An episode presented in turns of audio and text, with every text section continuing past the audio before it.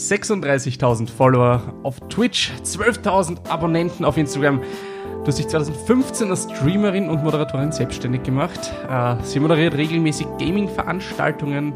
Sie hat auch nebenbei ein Studium im Event- und Management erfolgreich abgeschlossen, arbeitet jetzt auch seit letztem Jahr in diesem Bereich. Ich begrüße ganz herzlich Rebecca Just Becky Raschun. Hallöchen, hi. Da kommt der, da kommt oh, der. der Applaus. hi. Gut, dass wir es geschafft haben, uns zusammenzusetzen. Ja, danke schön, dass ich da sein darf. Es ist ein wunderschöner Tag heute draußen, deshalb sitzen wir drinnen zusammen. das darf eigentlich gar nicht erwähnen. Aber ich habe die Balkontür offen, damit so ein bisschen die Summer Feelings reinkommen. Summer Feeling in der Stadt, perfekt. Ja, toll. Du bist eine Frau mit extrem vielen Hüten. Mhm. Ähm, wie schaffst du es, irgendwie deine Aufgaben in 24 Stunden in, ich würde mal sagen, wenn wir bei der Metapher gleich bleiben, unter einen Hut zu bringen. Du bist Streamerin, du bist, äh, moderierst, äh, du hast dann, arbeitest sozusagen im mhm. Eventmanagement. Wie schafft man das alles unter einen Hut zu kriegen? Boah, das frage ich mich auch manchmal, weil man möchte ja auch irgendwie mal Freizeit haben. Also das gehört ja dann irgendwie auch noch zum Leben dazu. Aber ich glaube, dass mir zugute kommt, dass ich von Anfang an eigentlich immer einen normalen Schlafrhythmus hatte oder zumindest einen Arbeitsalltag, weil ich habe eigentlich neben dem Streamen irgendwie immer gearbeitet oder immer auch was nebenbei gemacht und war es eigentlich immer gewohnt, früh aufzustehen, damit ich einfach viele Sachen schon in der Früh erledigt bekomme. In, in Deutschland hat ja vor 10 Uhr gefühlt niemand gearbeitet. Ja? Also gerade in der Medienbranche arbeitet vor dieser Uhrzeit auch niemand. Das heißt, man kann dann da in der, in, in der Früh Sachen erledigen, die anfallen, wie E-Mails checken oder ähm, Drehs planen, äh, Moderationen vorbereiten und sobald dann die anderen Leute, mit denen ich dann zusammenarbeite, wach sind oder man dann sich mit denen auch austauschen kann, beginnt dann dieser Teil des Arbeitsalltags. Was halt dann noch dazu kommt, sind halt die Abende meistens dann immer reserviert für die Streams, weil ich versuche ja wirklich sechsmal die Woche zu streamen. Und ja, da kommt man schon manchmal ins Struggeln, aber ich denke mir, so in den letzten Jahren habe ich einfach wirklich ein gutes Zeitmanagement ist das falsche Wort, ein Selbstmanagement einfach auch mir erarbeitet. Und mittlerweile nehme ich mir aber auch bewusst Pausen, weil die brauche ich einfach. Das heißt jetzt, wenn ich einfach Zeit für mich haben möchte, indem ich auch mal spiele oder auch Zeit für meinen Partner und Familie. Ähm, aber ja, ich kann nur sagen, dass man, also To-Do-Listen, To-Do-Listen und am Anfang der Woche aufzuschreiben, welche Termine sind. Ich hasse eigentlich nichts mehr, wenn in der Woche zwischendrin nochmal Termine reinkommen, ähm, weil ich eigentlich meine Woche gerne von Anfang an durchgeplant habe. Jetzt werden manche Leute sagen, oh, das ist ja ganz schön ja, durchplant und durchdacht. Ähm, ich bin auch wirklich leider nicht so eine spontane Person. Spontanität ist für mich immer ein bisschen mm, schwierig zu planen. Ja, genau. Das ist halt auf einmal, ich, ich, ich das ist das beste Beispiel, ich war letztens mit äh, René bei Ikea, weil ich ein, was habe ich eigentlich gebraucht? Ich habe irgendein Regal gebraucht für mein Zimmer, also für mein Streamingzimmer. Und ich wollte nur deswegen hinfahren. Und auf einmal sagt René, schau mal, das sind Regale, die könnten wir eigentlich ins Wohnzimmer stellen. Und mich hat das richtig gestresst, weil ich jetzt nicht dafür da war. Und dann musste ich mir auf einmal über Sachen so überlegen, wo ich mir dachte, nee, lass erstmal noch nach Hause fahren, wir haben das nicht ausgemessen. Ich kann das jetzt nicht einfach so kaufen, das, das geht nicht. Ähm, bist, du in ja. deiner Planung analog oder digital? Hast du einen Kalender, wo du alles reinschreibst? Ich war sehr lange Zeit analog, mittlerweile mache ich es digital. Also es ist einfacher geworden. Ähm, aber ich schreibe, ich bin trotzdem immer der Typ, der gerne noch Sachen aufschreibt. Bei uns im Vorzimmer hängt ein Kalender, wo wir, gut, da steht jetzt zurzeit gerade nicht so viel drin, weil aus Gründen. Ähm, aber da schreibe ich auch eigentlich immer alles rein, damit René auch weiß, was ich so tue oder was irgendwie ansteht da hat halt jeder seine eigene Spalte und wir haben noch eine beide Spalte, wo wir einfach wissen, okay, das sind Termine, die wir dann zusammen wahrnehmen. Ich frage Leute im Gaming-Bereich immer gerne ähm, die Frage, wie würdest du der Oma deines Freundes erklären, was du beruflich machst? Der Oma meines Freundes, Gott sei Dank sind die alle sehr affin, ähm, ah. was das betrifft. Aber dann erkläre ich meistens, also ich sage dann meistens, ich bin ähm, Content Creator oder wenn ich es auf Deutsch sagen müsste, dann sage ich einfach, ich erstelle Videos im Internet, mit denen ich Leute Sachen vorstelle oder ich spiele Videospiele und äh, gebe Meinungen dazu ab und sage einfach, ob das cool ist oder nicht. Mhm. Du bist ja Streamerin der ersten Stunde eigentlich. Ähm, du hast 2012 angefangen ja. auf einer Plattform, die noch Justin TV geheißen hat. Ja, äh, stimmt. Jetzt Twitch, also jetzt kennt man den Namen auf jeden Fall.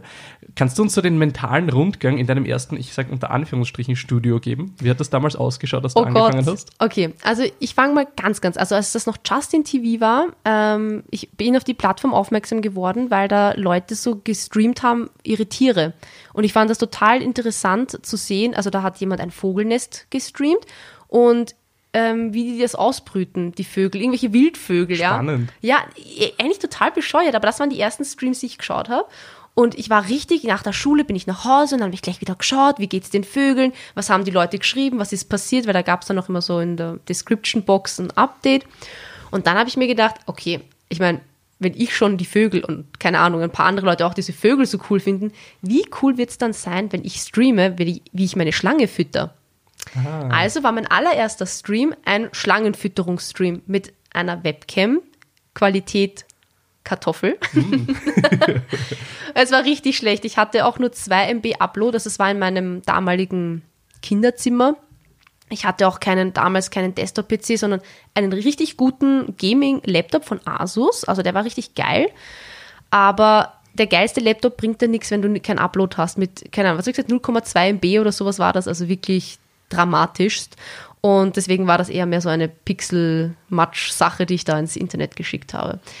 Ähm, nachdem ich aber dann mit der Matura fertig war, bin ich ja dann nach Deutschland gezogen. Und ähm, das erste Setup, was ich dann dort hatte, und da konnte ich dann auch ordentlich streamen, weil da hatte ich dann das richtige Internet. Das war einfach ein Schreibtisch mit einem Desktop-PC, einer Logitech Webcam, also ganz ganz, weiß nicht, also im Gegensatz zu dem, was ich jetzt da drüben stehen habe, sehr schlicht und sehr pragmatisch. Und dann bin ich einfach live gegangen. Also ich glaube, ich hatte sogar noch nicht mal ein Mikrofon, sondern das war das Webcam-Mikrofon, was ich. Uh. Also genau, du siehst. Ähm, damals ging es mir einfach nur darum, ich wollte Le die Leute mitnehmen. Ich fand dieses Konzept von, man spielt ein Videospiel und jemand schaut zu, mega interessant. Weil das hat, haben meine, meine Schwester hat mir beim Spielen immer zugeschaut, Freunde haben mir beim Spielen zugeschaut.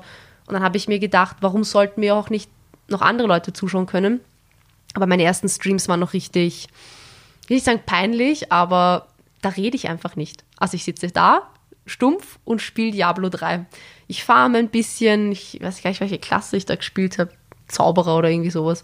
Und bin halt rumgelaufen, habe gefarmt, habe immer wieder in den toten Chat geguckt, weil war ja keiner da. ähm, und dann musste ich auch erst lernen, wie das ist, ähm, zu sprechen mit niemanden. Also, mhm. dass du einfach was redest, obwohl gar keiner da ist. Und das war eigentlich so die größte Hürde auch dann. Und äh, ja, aber ansonsten war das Setup eigentlich extrem schlicht und pragmatisch. Mhm. Was waren für dich so die, die ersten Anzeichen, wo du gemerkt hast, hey, das interessiert jemanden? Ich schreie hier nicht nur so in die Void raus, sondern Leute schauen, Leute schreiben. Gab es da irgendwie so einen, einen Punkt, an den du dich erinnern kannst, wo du sagst, da ging es los? Ähm, ich hatte das Glück, ähm, ich, wie ich damals nach Berlin gezogen bin, habe ich sehr früh sehr eng mit Freaks for You Gaming ähm, zu tun gehabt. Und damals war dort der Matthias Remmert, also an und vielleicht bekannt als Knochen. Und der hat dann mal ein paar Leute auf meinen Stream geschickt, als ich gerade live war. Und das war dann das erste Mal, dass ich, keine Ahnung, so 20, 30 Zuschauer, also er hatte einfach nur, glaube ich, auf Facebook mein, damals war Facebook nämlich noch so ein Ding, er hatte das, glaube ich, geteilt und auf einmal waren dann Leute in meinem Chat und die sind auch da geblieben und ähm, die haben dann auch immer wieder eingeschalten und das war dann irgendwie auch so ein bisschen ein, ähm, ein Push, sage ich. Und da ist dann auf einmal losgegangen, da haben die Leute geschrieben und sich mit mir ausgetauscht. Aber ich muss auch sagen, dass damals der Chat auch noch viel nicht so angenehm war wie heute. Also ich hatte, also wenn ich Inwiefern? jetzt. Mm, die Leute waren beleidigender. Mhm. Also die Leute waren, ich finde mittlerweile, gut, das liegt auch daran, dass ich jetzt sehr, sehr gute Moderatoren auf meinem Kanal habe. Aber damals, ich war auch noch so naiv. Ich meine, ich war 19 Jahre alt und ich war einfach doof.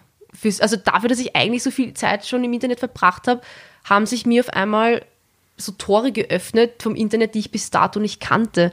Und auch so, ja, wie man einfach auch da, dort umgeht mit Leuten, ja. Und, ähm, wie bist du da selber emotional damit umgegangen, wenn jetzt Leute angefangen haben, dich irgendwie persönlich zu beleidigen? Ich meine, die kennen dich ja nicht einmal. Ja, Na, ich war überrascht, Also ich war, ich konnte am Anfang überhaupt nicht damit umgehen, weil ich mir so gedacht habe, wieso ist diese Person jetzt so?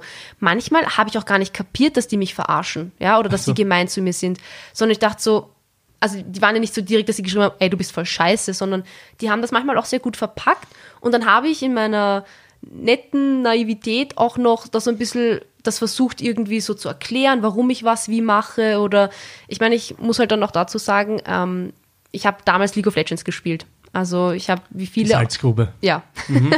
wie viele Streamer habe ich auch damit äh, begonnen, das zu streamen.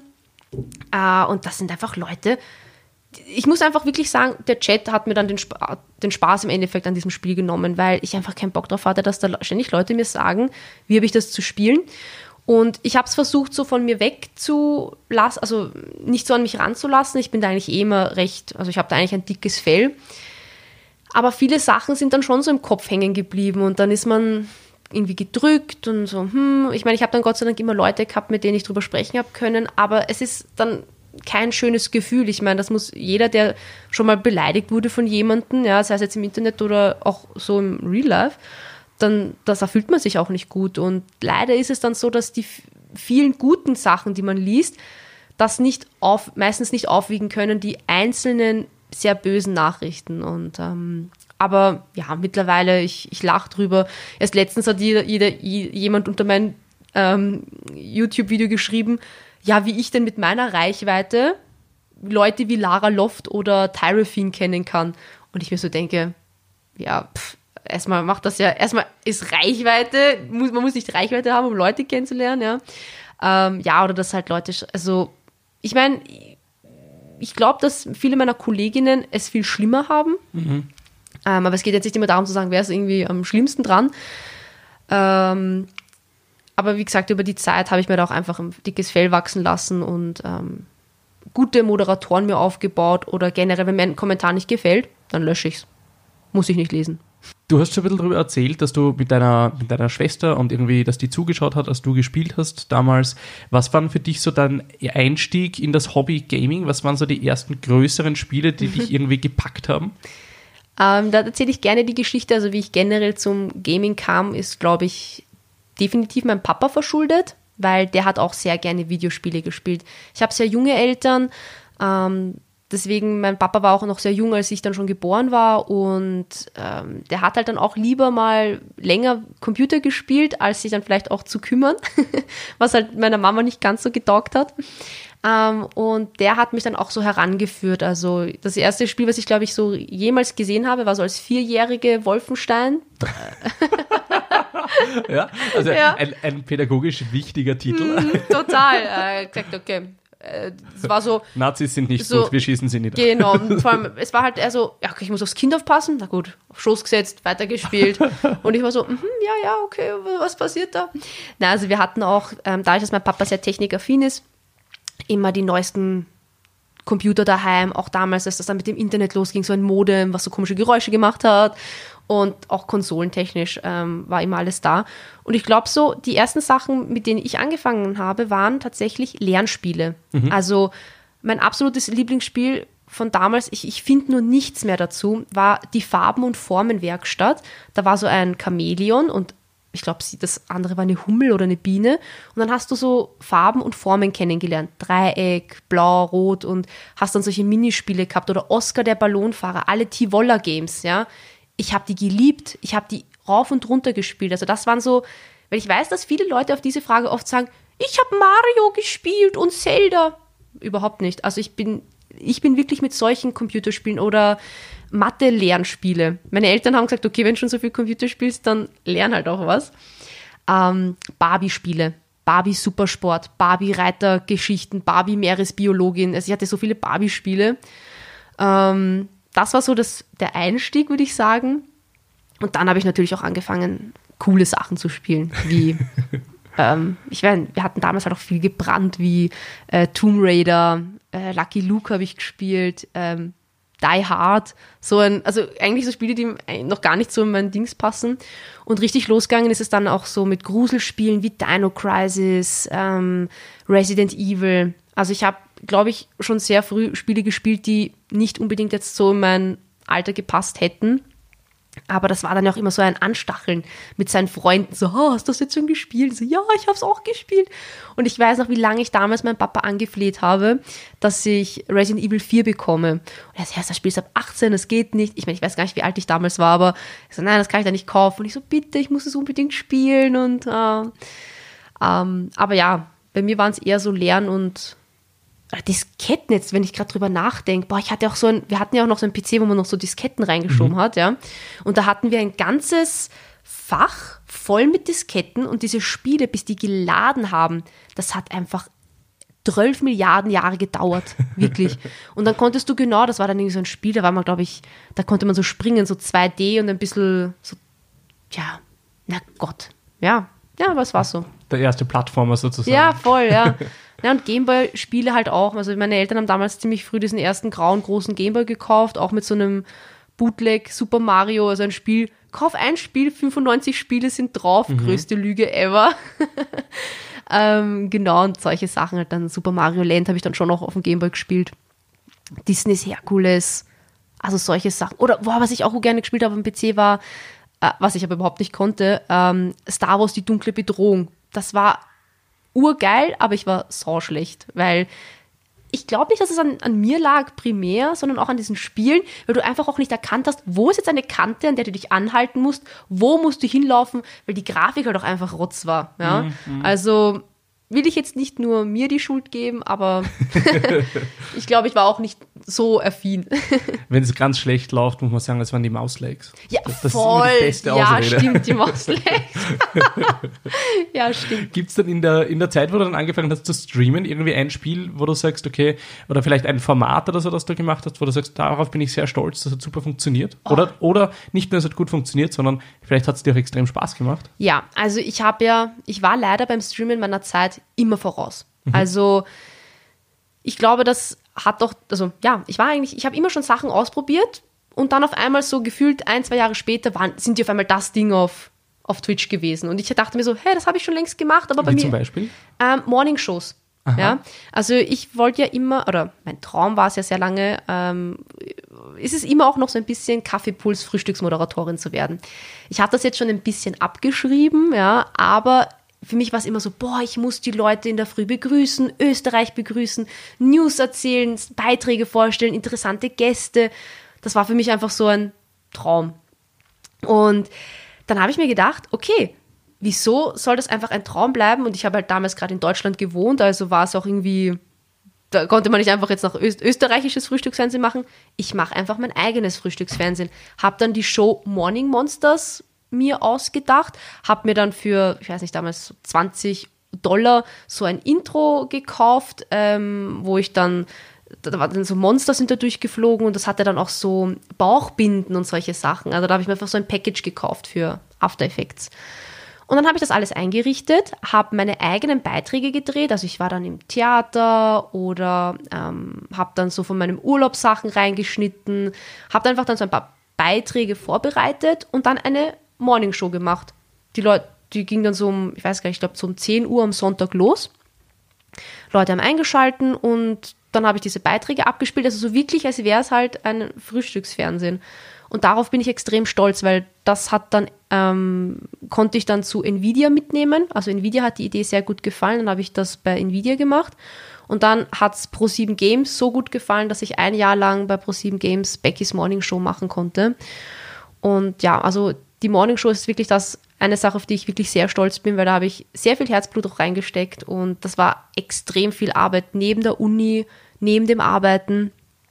Ähm, ja, das Production Value, wenn man sich die anschaut, ist relativ hoch. Also gerade auch für die Zeit, das ist, da ist echt voll, viel Arbeit drinnen. Voll, weil allein diese Beiträge zu schneiden, also diese Videos, mhm. dass du sie drehst und dass du sie dann auch noch selber schneidest und dann nebenbei auch noch für die Uni lernst. Also es war echt manchmal sehr anstrengend, aber ich habe es halt gerne auch gemacht. Also es hat mir Spaß gemacht und ich habe auch gesehen, wie gut es angenommen wurde. Ich hatte dann noch Interviewgäste äh, und da geht es mal wirklich ein riesiges Danke an Cooler Master raus, die damals an mich geglaubt haben und gesagt haben, boah, Becky, das ist eine coole Idee. Die war noch mein erster, mein erster Interviewpartner und die haben mir auch ein Giveaway gegeben, das ich dann gleich in meiner ersten Show machen konnte, wo ich dann Tastatur und Lüfter äh, verlosen konnte. Und das war für mich so, oh mein Gott, wie geil. Und ich habe mich urgeehrt gefühlt. Und ähm, ja, also die Morning Show ist auf jeden Fall definitiv etwas, auf das ich sehr stolz bin. Ansonsten überlege ich gerade. Ähm, irgendwelche Games, die du noch im Kopf hast, wo du sagst, die haben extrem gut funktioniert? Also wir haben League of Legends vorhin angesprochen, äh, Diablo. Äh. League of Legends war ein Riesending oder ist es noch immer? Ja, hat bei mir aber nie so gut funktioniert, weil ich kacke war. Also ist halt so, muss ich ehrlich sagen. Ähm, ich glaube, wenn ich jetzt wieder, ich, ich würde hm, wäre mal interessant, wenn ich es jetzt mal wieder installieren würde, was dann passieren würde. Ähm, Wann hast du es das letzte Mal gespielt? Vor fünf Jahren. Oh, also das ist ein anderes Game jetzt. Es ist genau, also ja. ich sehe das immer wieder mal, allein schon mal die ganze Queue und mhm. sowas, mhm. ja, wo ich dann einfach so bin, oh, what the fuck, was hat sich da verändert? Also ich würde mich schon allein nicht mehr auskennen, weil das sind jetzt wie viele, 700 Champions oder sowas? Ja, 140 oder 130, irgend sowas. Na gut, ist ja fast 700, aber du musst doch allein, ich, ich erkenne die auch nicht mehr an ihren Skins, ja. Ich denke mir so, was, ist das ein neuer? Nein, das ist Vladimir. Und ich so, oh, das ist doch kein Vladimir, das ist das. Vladimir war nie so hot. Ja, ja, genau, oder weißt du, genau, genau das. Na, ähm, also ich habe ja generell am Stream, mache ich eigentlich immer, was gerade mir so Spaß macht. Also ich habe mich nie wirklich auf ein Spiel festgefahren, sondern habe eigentlich immer alles irgendwie kunterbunt durchgespielt und sehr selten Hype-Games. Also ich war irgendwie immer, wenn später dran oder war einfach auch nicht so angetan von den Spielen, die jetzt auf Twitch gerade so die, den Mega-Hype erfahren eben. Ähm, worauf ich noch gerne zurückblicke, sind mein äh, Special-Stream zu 20 Jahre Tomb Raider. Ich bin nämlich ein sehr großer Lara Croft-Fan. Die war sehr, sehr lange Zeit mein extremes Vorbild, einfach weil sie so klug ist, sportlich und ich einfach geil fand, dass die einfach in ihrem Anwesen so einen Parcours hatte. und ich auch immer gesagt habe, ich brauche ein Anwesen mit Parcours. Und ähm, ich wollte ja auch sehr lange Zeit Archäologin werden, beziehungsweise also entweder alte Schätze ausgraben oder Dinosaurier. Das war auch eine Zeit lang mein Wunsch. Und dann habe ich so ein 20 Jahre Tomb Raider Special Stream gemacht, wo ich auch einen Kuchen gebacken habe. Ich habe mit den Leuten am Stream über das Sein von Lara Croft gesprochen und äh, wir haben über ähm, Survival-Tipps auch geredet. Ich hab, bin ins, ins Harzgebirge gefahren, habe Survival-Videos gedreht, wie man Wasser äh, sich besorgen kann, wie man sich einen Unterschlupf baut. Also da habe ich so viel Effort reingesteckt. Und dann muss ich sehen, wie Square gemeinsam mit den Rocket Beans so eine Special Lara-Dingens macht und das war so uncool. Und ich habe einfach gedacht, hätte das es mit mir gemacht, ja, ist ja hunderttausendmal geiler geworden. ähm, no offense hier. Die ist hatten halt den cooleren Kuchen, muss ich sagen, weil das war ein Lara Croft Kuchen mit ihrem Ober, also mit ihrem halt von hier so, weil, weil mhm. man ja weiß, also der Oberkörper. der Oberkörper, danke. Ja, ja, genau. Es war nur ihr Oberkörper, weil ich so, mh. mein Kuchen war halt so. Ich meine, wenn es die alte Lara Croft ist, dann ist es ein dreieckiger Kuchen. Ja, stimmt. äh, mein Kuchen war halt nur so ein, ähm, so ein Kastenkuchen, wo 20 Kerzen drin gesteckt sind. Ey, und steck mal 20 Kerzen in den Kuchen, zünd die alle an und blas die alle aus. Ey, das ist echt das war schon Harte eine Herausforderung, Arbeit. ja.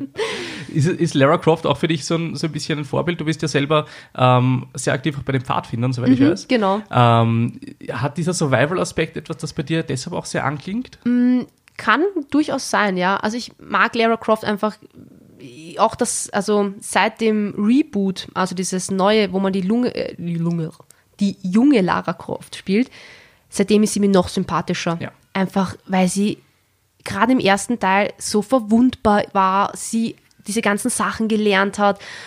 Aber trotzdem, also ich bin einfach so, ich finde das so geil, wie schlau sie ist. Also ich bin auch generell so ein bisschen ein Geschichtsfreak und was sie dann alles erzählt zu diesen einzelnen Sachen, die man finden kann und dass sie so viele Sprachen spricht, ich finde das extrem bemerkenswert und ich finde einfach, dass sie ein, ich weiß, dass viele mit ihr halt einfach nur verbinden, eine großbusige Frau, aber ich finde einfach, dass sie so viel mehr gibt und dass sie einfach ähm, für damalige Verhältnisse eine, ein extremes Statement war, auch so für die Gaming-Szene, weil es einfach eine extrem starke Frau ist.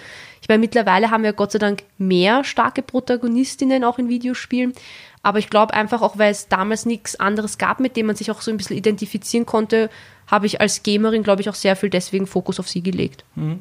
Es gibt noch nicht allzu viele Games, die so die, die Prämisse, sage ich einmal, von einem Lara Croft oder von einem Tomb Raider-Titel haben. So dieses, mhm. ähm, du gehst in, auf weirde sozusagen Plätze hinein, löst Rätsel, vielleicht so ein bisschen Uncharted ja, noch, aber total.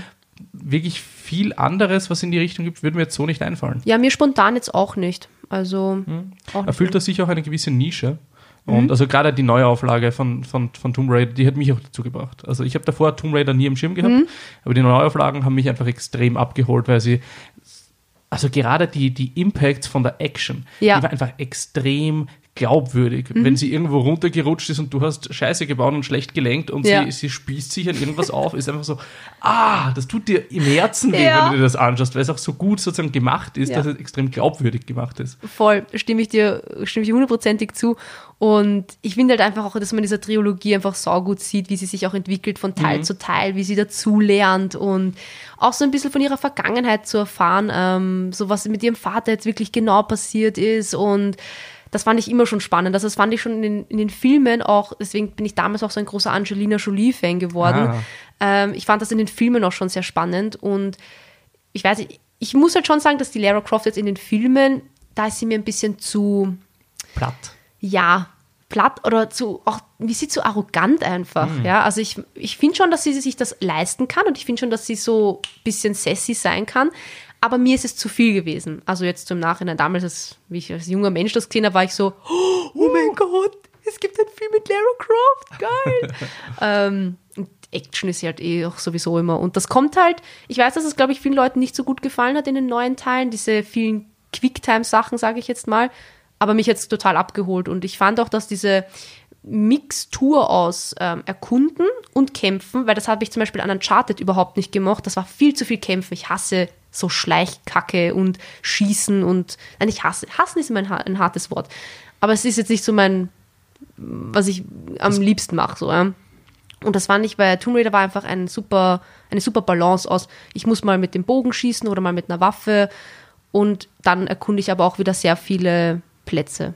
Sie wurden kreativ auf jeden Fall mit dem, mit dem Ansatz von Gewalt bei, bei uh, Tomb Raider, finde ich, weil du nicht auf jede Gefahr einfach mit Ich schieße drauf antworten kannst. Mhm, das fand ich sehr gut bei Ihnen. Äh, du hast Sport angesprochen. Man sieht in deinem Instagram ganz oft äh, dich im Fitnesscenter. Mhm.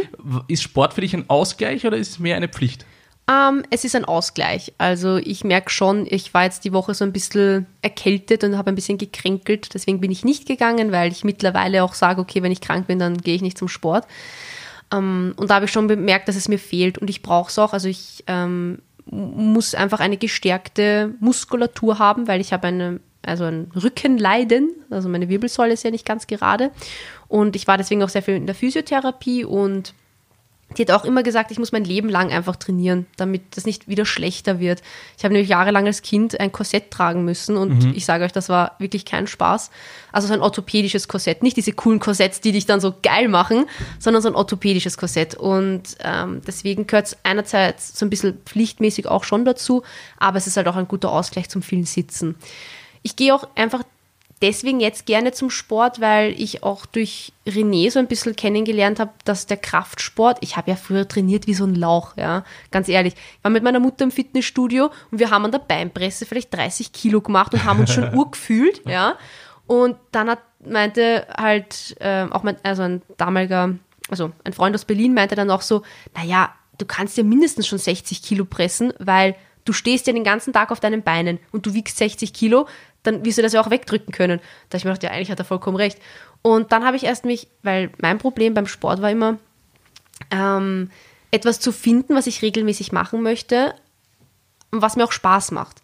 Und so Bauchbein pro Stunden, das war irgendwie so, hm, ja, gut, aber das hat mich jetzt auch nicht so abgeholt.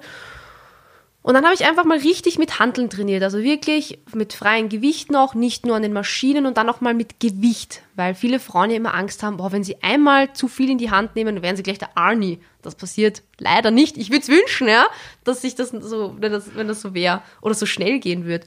Und dann habe ich einfach gesehen, okay, der Kraftsport macht mir Spaß und ich mache weil ich habe HIT-Training, ja, also für alle, die nicht wissen, was das ist, High Intervals. High Intensity Training. Genau, danke.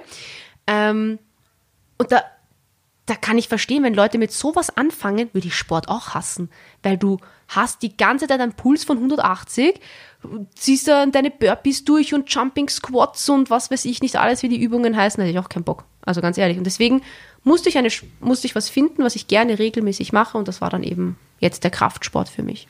Okay, das heißt, für dich hat da, äh, haben, haben, dich, haben dich Freunde sozusagen zum Kraftsport gebracht? Voll. Also zuerst in Berlin eben der Kumpel, mit dem ich da immer, also mein bester Freund, äh, mit dem ich da immer trainieren war. Und dann hat uns René nochmal so richtig gezeigt, hey, da könnt ihr noch improven. Oder wenn ihr diese Übungen zusammenstellt, dann habt ihr ein besseres Ganzkörpertraining, weil wir haben uns erst auch überlegt wegen so Split-Trainings, aber manchmal waren wir dann zu unregelmäßig und dann ist das auch wieder blöd, wenn du dann keine Ahnung, wieder gefühlt acht Tage lang deine Schulter nicht trainiert hast, weil du es eben im Split machst. Und jetzt mache ich es auch so, dass ich Ganzkörpertraining jedes Mal mache. Also ich gehe so drei bis viermal die Woche zum Sport. Und manchmal schaffe ich es aber auch nur dreimal. Und dann bin ich immer froh, dass ich meinen Ganzkörper-Workout habe und da ändere ich dann auch immer so ein bisschen, variiere ich, je nachdem, auf was ich Lust habe. Also ich möchte auch Spaß haben beim Sport. Und ich denke, das ist das Wichtigste, weil wenn du keinen Spaß dabei hast, dann zwingst du dich und dann, ja, das, das motiviert ja auch nicht. Wie kriegst du dich dazu an Tagen, wo du, ich sage mal, vielleicht ein bisschen einfach angeschlagen bist oder einen harten Tag hinter dir hattest? Wie motivierst du dich da, noch einmal aufzustehen und irgendwie ins Fitnesscenter zu gehen?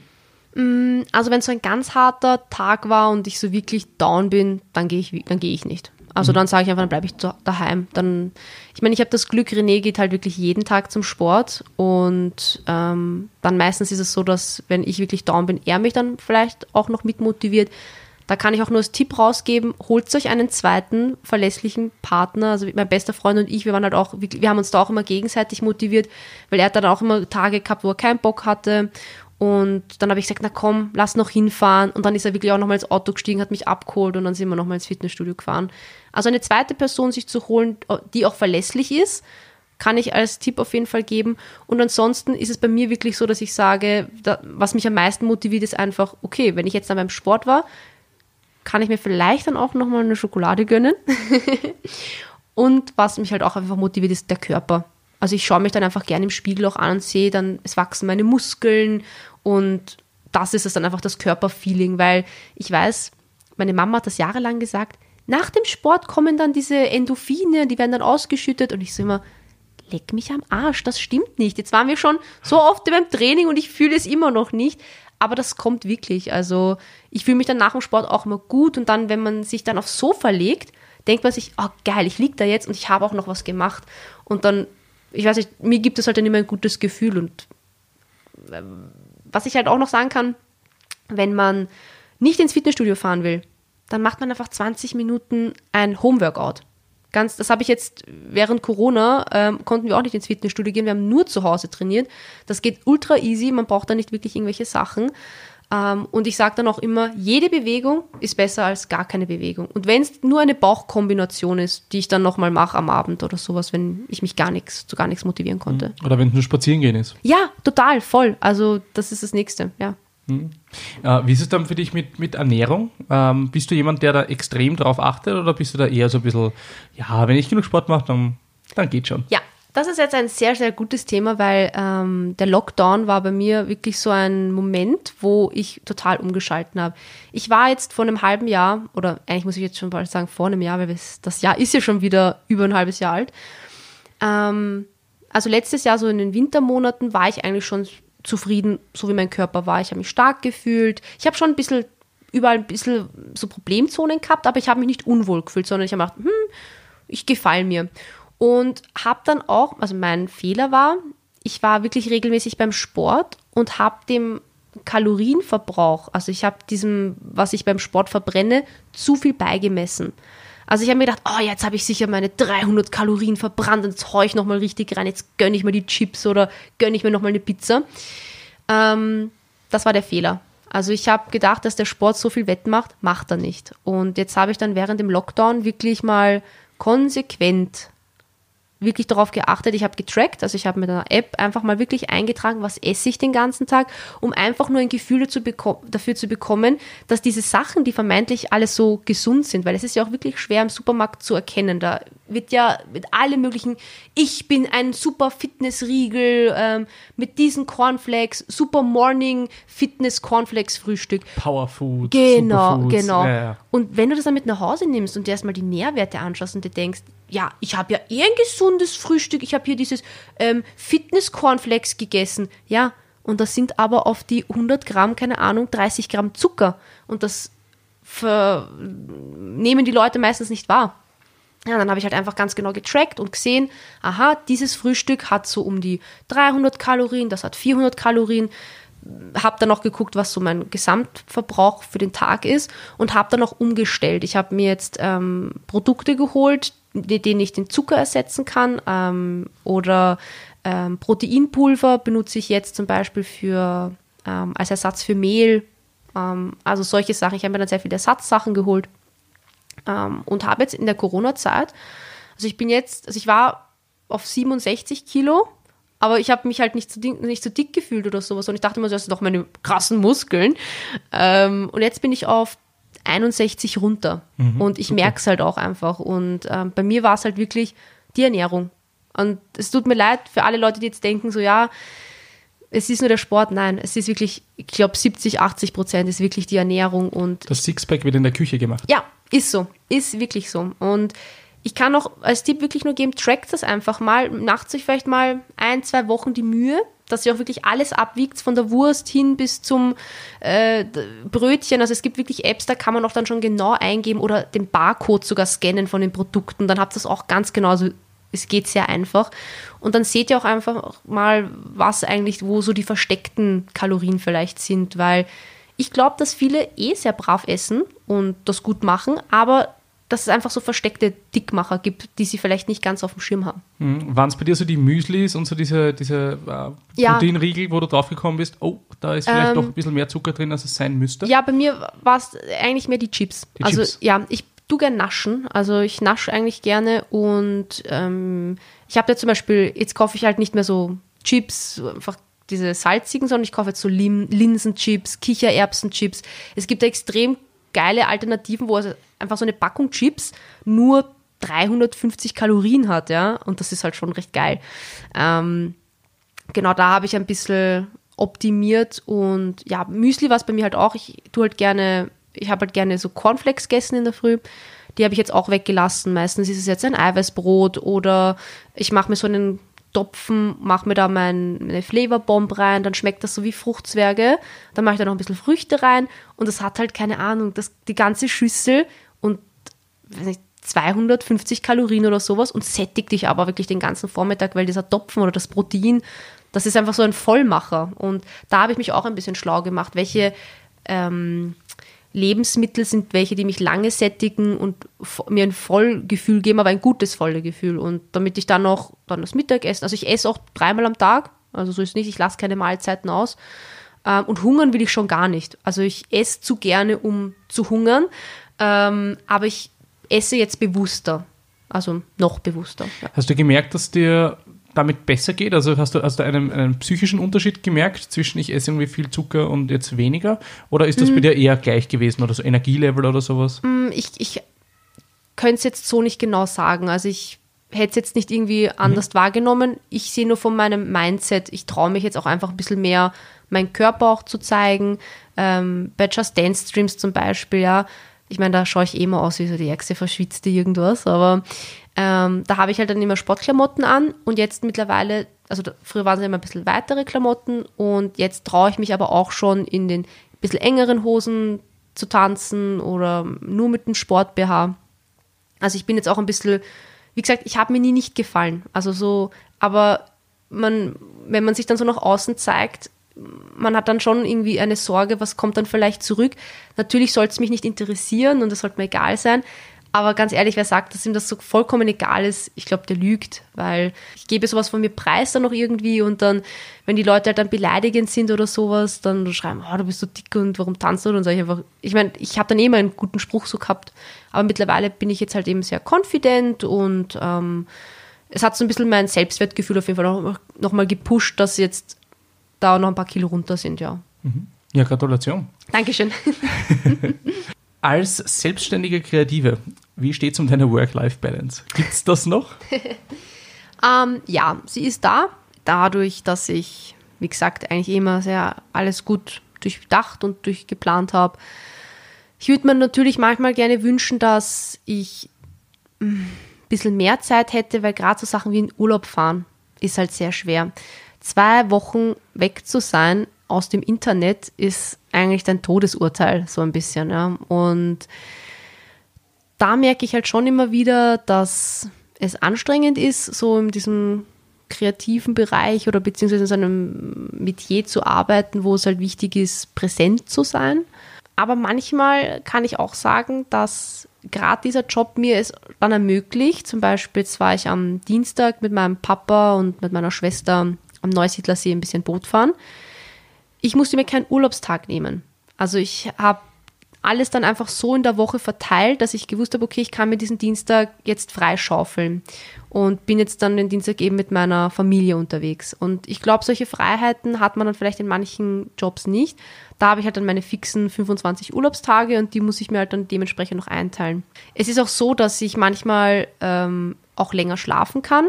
Dafür arbeite ich dann aber halt dann länger in die Nacht hinein oder beantworte dann Nachrichten oder sowas halt dann, während ich im Auto sitze. Das ist immer ganz gut, wenn René fährt. Dann kann ich, dann mache ich dann meistens meine ganzen Instagram-Messages oder sowas und ähm, man muss nur wissen, wie. Und tote Zeit, also ich nutze sehr oft tote Zeit, wenn man irgendwo wartet oder öffentlich fährt. Das versuche ich dann immer so. Ich versuche die Zeit einfach optimal, zu nutzen. Mhm. Du bist ja auf sehr vielen Events als Moderatorin ähm, mhm. unterwegs und eben auch sehr viel E-Sports-Events. Und ich möchte jetzt mal ein bisschen in die Richtung E-Sport, gerade in Österreich gehen. Ähm, du bist ja sicher schon länger dabei und, und bemerkst so, was sich so tut in den letzten Jahren. Und ich wollte mal dich einfach fragen, was siehst du im E-Sport gerade einen Trend in Österreich, wohin er sich entwickeln könnte? Beziehungsweise siehst du irgendwelche Spiele, wo viel Potenzial drin liegt? Ich bin ja damals auch nach Deutschland gezogen, weil Österreich ja noch nicht so weit war. Und weil ich einfach gesehen habe, dass Gaming in Deutschland schon einen anderen Stellenwert hat, den er hier bei uns hat. Und mein damaliger Freund, also als ich also 18, 19 Jahre alt war, der war ähm, Counter-Strike-Spieler und hat bei Plan B gespielt. Und da waren so meine ersten Berührungspunkte auch LAN-technisch, dass es sowas wie so Clans gibt und dass da überhaupt irgendwas passiert. Ähm, aber das war immer so belächelt, mhm. ja. Also ja, okay, man, das war nie irgendwie, dass man damit Geld verdienen kann. Äh, witzigerweise, dieser Ex-Freund, mit dem hatte ich erst letztens wieder Kontakt und der meinte auch, er findet das sehr schade, dass das nicht vor zehn Jahren schon so war, wie es jetzt ist, weil er meinte, jetzt könnte er halt, hätte, dann hätte er Geld damit verdienen können, weil er war eigentlich gar nicht mal so schlecht. Ähm, ja, wie ich es jetzt hier beobachte, jetzt die letzten zwei Jahre, die ich jetzt wieder da bin, ich finde es halt extrem genial, dass einfach jetzt große Firmen Geld investieren, dass Ligen aufgebaut werden, dass man sagt, hey, wir möchten das unterstützen, dass das nicht mehr so belächelt wird, ach, das sind diese Kellerkinder, die da sitzen und spielen so, sondern das sind ganz normale Jugendliche, die etwas gut können und die, die sich beweisen wollen und die ähm, ihr Können auch messen wollen. Und ich denke halt, wenn wir da in Österreich auch noch mehr investieren, können wir vielleicht dann auch irgendwann mal mit so einem asiatischen Raum vielleicht äh, mithalten. Äh, nicht nur jetzt, ich sage jetzt mal so eventtechnisch, weil ich glaube, davon ein Stadion zu füllen, sind wir dann doch noch ein bisschen weiter weg, ja. Aber allein was die, ähm, die Ausbildung der Talente angeht, ja. Weil zum Spielen gehört ja nicht nur das Spielen dazu, sondern die sollten sich auch, ich war damals im Penta Leistungszentrum für E-Sport in Berlin und da hat man wirklich darauf geschaut, dass die Spieler ähm, eine Ausbildung auch bekommen, so in Ernährung, dass regelmäßiges Schlafen auch dazu gehört, dass es nicht einfach nur ist, diese acht Stunden am Tag zu spielen, sondern dass sie auch eben ein Real Life brauchen. Und das finde ich einfach recht gut, dass man auch in diese Richtung geht, dass man das zeigt und dass man eben ähm, Geld in die Hand nimmt und das ist es halt einfach, was man machen muss. Man muss die Leute, nicht nur die Leute, die antreten, bezahlen, sondern eben auch die Caster, dass man ähm, solche Studios mietet und ich glaube, dass wenn mehr Firmen noch sehen, welches Potenzial dahinter liegt, einfach auch werbungstechnisch, ähm, dass sie das dann vielleicht auch machen werden. Und ich würde es mir auf jeden Fall wünschen spieletechnisch, welches da jetzt so das nächste, der nächste große E-Sports-Titel ist, bin ich eher raus, weil ich glaube, ich da auch eher die falsche Person bin, weil ich selber diese ganzen Titel halt nicht spiele. Aber ich glaube, Valorant ist jetzt ja, glaube ich, was, was so richtig durchgeht, was ja viele sehr gerne spielen. Ähm, ja, ich habe, ich meine, ich sage eh jedes Mal League of Legends stirbt, aber das stirbt ja für mich, stirbt das ja schon die letzten sechs Jahre. Und sie sind immer noch da. Und sie sind immer noch da, ja. Zombies. Nein. Ähm, nein, aber ich, ich denke mal doch, das ist jetzt einfach eine, eine riesige Industrie und die einfach auch so viele Arbeitsplätze ähm, bietet. Und ich würde es mir einfach wünschen, für den österreichischen E-Sports auch, dass mehr Firmen noch ähm, da hinein investieren und da damit aufsteigen. Und ich glaube, so A1 und Red Bull gehen einfach schon einen richtig guten Weg oder sind da sehr gute Vorbilder. Und jetzt müssen wir halt schauen, ob da auch noch andere Firmen sich anstecken lassen und ähm, ja. Wenn es äh, gute Punkte gibt, muss es auch immer ein bisschen Problemfelder geben. Wo siehst du gerade so die Stolpersteine? Ich glaube, was noch ein, immer noch ein Stolperstein ist oder was leider immer noch so ein bisschen in manchen alten Geistern festgefahren ist, dass halt Shooter-Spiele Killerspiele sind. Und ich, ich hasse dieses Thema, ja, aber es ist leider, glaube ich, noch in vielen Köpfen präsent. Und ich glaube, wenn jetzt aber langsam die junge Generation nachkommt, also und immer mehr junge Leute auch was zu sagen haben in Firmen an gewissen Positionen, dass das dann weggehen wird. Ähm, die Stolpersteine, glaube ich, sind also jetzt für mich so vom, vom Firmen, Sehen einfach noch, dass Leute das Sagen haben, die sich nicht auskennen dass es einfach Leute gibt, die Entscheidungen treffen, die absolut jenseits von Gut und Böse sind, ja, wo du einfach denkst, nein, was. Du meinst jetzt in Unternehmen oder meinst du in Organisationen? In Unternehmen. Also mhm. ich denke, dass in Unternehmen es einfach so ist, dass die Leute einfach so sagen, dass sie sich gegen das Videospielen aussprechen, einfach weil sie sich nicht auskennen, weil sie sich mit der Thematik nicht auseinandersetzen. Organisationen, ich denke, dass es zu viele gibt. Also es ist einfach sehr aufgesplittet und ich habe da zum Beispiel überhaupt nicht so wirklich den Überblick. Ähm, und deswegen fand ich das sehr gut, dass man in Berlin zum Beispiel, da hat man einfach einen Verein gegründet, der erste Berliner E-Sports-Verein. Und der Gedanke war so ein bisschen, dass die, dass man sich als Berliner dann so mit diesem Verein verbunden fühlt. So ein bisschen wie beim Fußball, dass man so hat, okay, als Bayer ist man vielleicht so FC Bayern-Fan und dass man das so, oder äh, in Berlin hat man ja Union und Hertha, ähm, dass man da so solche Organisationen halt gründet, also dass man das halt irgendwie so auf den E-Sports ein bisschen adaptiert. Fand ich eine coole Idee, aber ich bin da, glaube ich, viel zu weit draußen. Ja, also so im E-Sports generell. Ähm, für mich ist einfach, ich bin manchmal überfordert mit der, also ich sage es einfach, ich bin überfordert mit der, mit der Informationsschwall. Ich weiß jetzt nie so, was ist jetzt welche Liga, wie kann ich das vergleichen? Ist das jetzt so wie eine, ich, ich brauche dann immer so diesen Vergleich zum klassischen Sport, sage ich jetzt mal. So ist das jetzt eine Champions League oder ist das jetzt die Kreisliga oder äh, wo, wo befinde ich mich? Ist das jetzt Bundesliga? Hm, für mich ist dieses Informationsgerüst immer ein bisschen undurchschaubar. Ähm, mhm. Und vielleicht geht es anderen Leuten, die ja noch weniger in der Szene drin sind, vielleicht ja auch so. Und ich glaube, das könnte auch so ein bisschen ein Problem sein, dass man nicht genau weiß, wenn man sich nicht jetzt 24-7 damit beschäftigt, wie das jetzt genau alles funktioniert, aufgebaut ist. Das heißt, es bräuchte eine Aufarbeitung, wenn ich das richtig verstehe, mhm. eine Aufarbeitung von diesem Informationsschwall, dass der in kurzer Zeit, wenn man jetzt auch nicht die ganze Zeit auf Twitter, auf Facebook, auf Instagram genau. drin ist, das irgendwie verständlich aufbereitet bekommt und man sieht, um was geht es überhaupt? Ja, ja? genau. Oder, wo, wo, kann man Sachen einordnen? Ja, voll. Oder das immer auch so ein bisschen, ich weiß nicht, vielleicht gibt es, wahrscheinlich gibt es das eh und ich weiß es nur nicht, aber auch so ein bisschen diesen, so einen Eventkalender, dass ich weiß, okay, ähm, diese ganzen Events sind dafür da, damit die Leute sich für diese, dieses Finale qualifizieren und das ist die Series, die geht zu einem ganz anderen Finale. Es gibt ja eh schon so, also es gibt ja eben ein paar Roads und ich kenne mich dann meistens noch nicht aus, wer gehört jetzt, wo gehört jetzt was wie zusammen, was ist jetzt Intel Extreme Masters, dann gibt es die LCS, dann gibt es irgendwelche anderen Riot Premium-Touren und dann bin ich einfach nur so, aha, ja, okay, das ist, man ist ein bisschen erschlagen. Also mhm. ich fühle mich erschlagen. Du hast ja vor einem Jahr ein Video rausgesandt, wo du auch darüber gesprochen hast, dass du nicht ewig Streamerin sein möchtest. Mhm. Wo siehst du dich selber so in den nächsten drei bis fünf Jahren? Das ist eine gute Frage, weil eben 2020 jetzt so ein bisschen mir so meine Pläne auch ein bisschen rein, ähm, mich ein bisschen sabotiert hat.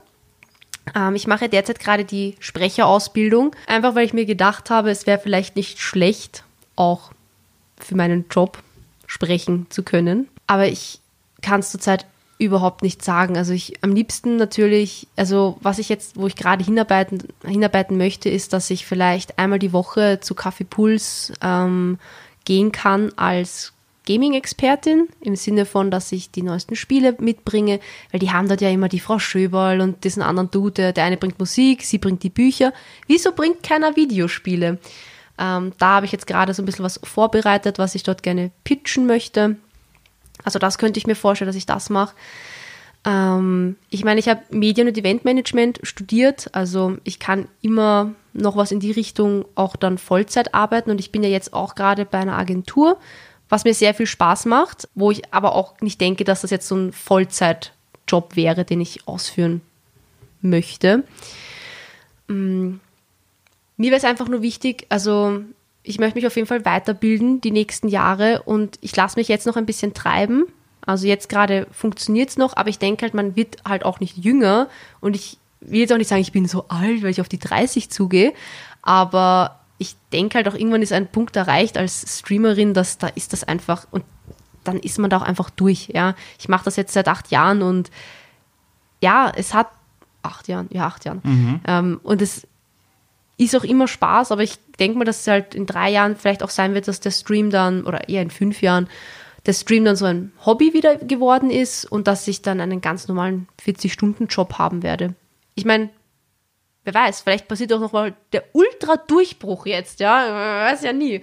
Ähm, aber gerade die Moderationssachen machen halt auch sehr viel Spaß. Also ich würde schon irgendwie gerne nebenbei selbstständig bleiben und dann halt immer wieder, wenn mich Leute buchen oder ich könnte mir halt auch gut vorstellen, ich wollte ja auch sehr lange Zeit Lehrerin werden, dass ich vielleicht dann mehr so in diesen ähm, äh, unterrichtenden Bereich halt dann noch gehe. Ich wollte jetzt eigentlich dieses, wie heißt denn das? Erwachsenenbildung? Na, ich, ich wollte ein Wort sagen, in den, es ist ein Educational, aber auf Deutsch. Äh, bildenden. Bildenden. Alter. so, nochmal. Ich wollte ja sehr lange Lehrerin werden und vielleicht gehe ich dann so in diesen Bildungszweig und Vielleicht gibt es ja dann noch so Studienrichtungen oder mehr Studienrichtungen und dann werden die auch Dozenten brauchen, denke ich mal. Und ähm, da könnte ich vielleicht ja auch mit meinem Wissen ähm, ein Mehrwert für die Gesellschaft sein. Also das könnte ich mir dann auch noch vorstellen. Aber so einen konkreten Schlachtplan habe ich jetzt ehrlich gesagt noch nicht. Gerade lasse ich es noch so ein bisschen auf mich zukommen, weil so wie es jetzt gerade ist, ist es nicht perfekt. Ähm, aber es ist so, wie es mir gefällt, sage ich mal. Also ich habe sehr viele Freiheiten, ich habe auch sehr viele Verpflichtungen, aber es hält sich zurzeit gerade die Waage und das ist sehr lange Zeit nicht gewesen, gerade während dem Studium und so. Und deswegen genieße ich jetzt erstmal so, wie es ist und lasse dann einfach auch Angebote oder Situationen auf mich zukommen. Gut, dann ein großes Dankeschön an dich, Becky. Wenn die Zuhörerinnen und Zuhörer dich noch irgendwo finden wollen, wo bekommen sie mehr Infos und was für neue Projekte stehen wir dir vielleicht noch an? Also, ich streame sechsmal die Woche auf Becky's Playground auf Twitch. Auf Instagram könnt ihr mich unter Just Becky finden. Da gibt es sehr viel zu Lifestyle und Sport. Twitter, random, Just Becky ebenfalls, aber da ist eher so ein bisschen mein Gedankenwirrwarr, den ich da einfach in die Welt hinaus posaune. Oder auch gerne auf YouTube Just Becky suchen. Da versuche ich zumindest regelmäßig YouTube-Videos hochzuladen zu allen möglichen Themen, sei es unterhaltend oder ähm, ja, aufklärend. Ansonsten ja, neue Projekte erstmal kann ich noch nicht drüber sprechen. Es sind zwei Sachen geplant, aber die sind noch ein bisschen top secret. Dankeschön. Und wenn du schon dabei bist, dann überprüf mal, ob du diesen Podcast schon folgst oder ihn abonniert hast. Wenn du dir einen Gesprächspartner oder eine Gesprächspartnerin für einen Stormy Talk wünschst, dann schreib uns auf Twitter, Instagram oder Facebook. Du erreichst uns auch über unsere Podigy-Seite. Ich sage nochmal Dankeschön fürs Zuhören. Ich wollte nochmal Danke sagen, dass ich da sein durfte. Dankeschön fürs Zuhören und bleibt gesund. Stürmische Grüße von euren Stormy-Fans.